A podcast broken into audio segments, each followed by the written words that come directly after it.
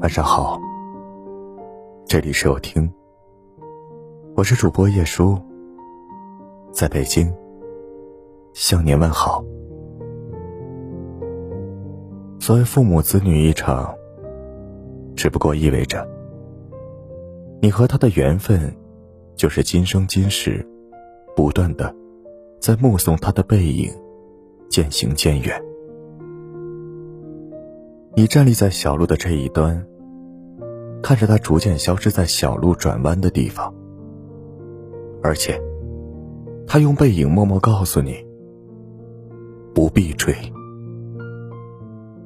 龙应台在《目送》中如是写道：“父母对子女的爱，指向分离；而爱人呢？他虽然参与了我们的后半生，前半生的岁月，却与其无关。更何况……”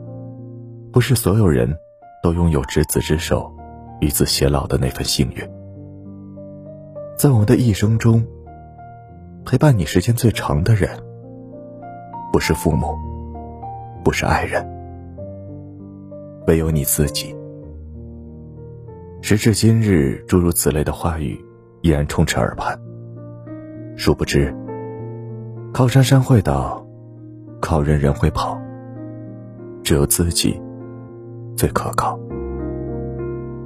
所谓的逆袭，不过是拼尽全力后的苦尽甘来。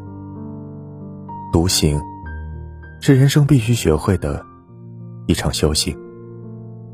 唯有做自己人生的掌舵人，才能驶向希冀的远方。徐静蕾发过一条这样的微博，而他也在躬身践行，不讨好别人。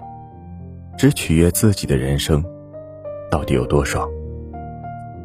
我自己喜欢就好。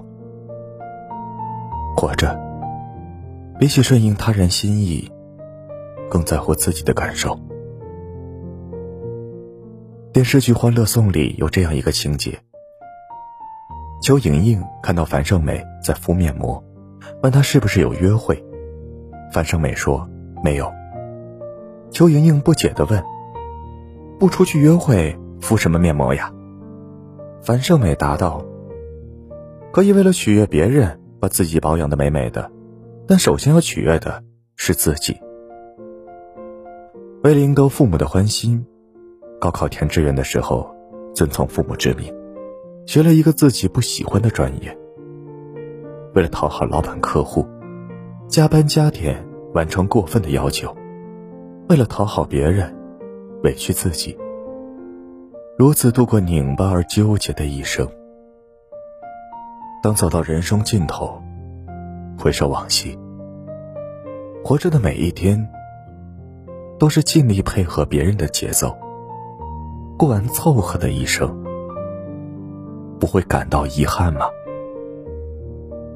蔡康永在《蔡康永情商课：为你自己活一回》中说：“情商。”不是把自己压抑到没脾气，也不是永远对人笑眯眯。好情商，不是委屈自己迁就别人，而是为了能好好做自己，为自己好好活一次。如他所言，情商的最高境界就是好好做自己，在有限的人生里，做自己真正想做的事，与真心相爱的人相伴，余下的每一天。对自己好一点。Papi 酱在一档综艺节目中谈及人生排序时，表示他的排序：自己、伴侣、孩子和父母。因为自己是陪伴自己时间最长的，其次是伴侣，孩子和父母，你只陪伴他走过一段路。聪明的女人明白自己才是生命里的优先级，懂得善待自己。人生下半场，记得好好睡觉，好好吃饭，好好生活。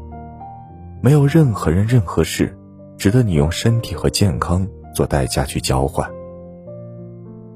愿往后余生，你能爱你所爱，行你所行，听从你心，不辜负过往，不亏欠自己。如果今天的节目打动了你，请记得分享到朋友圈吧。这里是有听，晚安。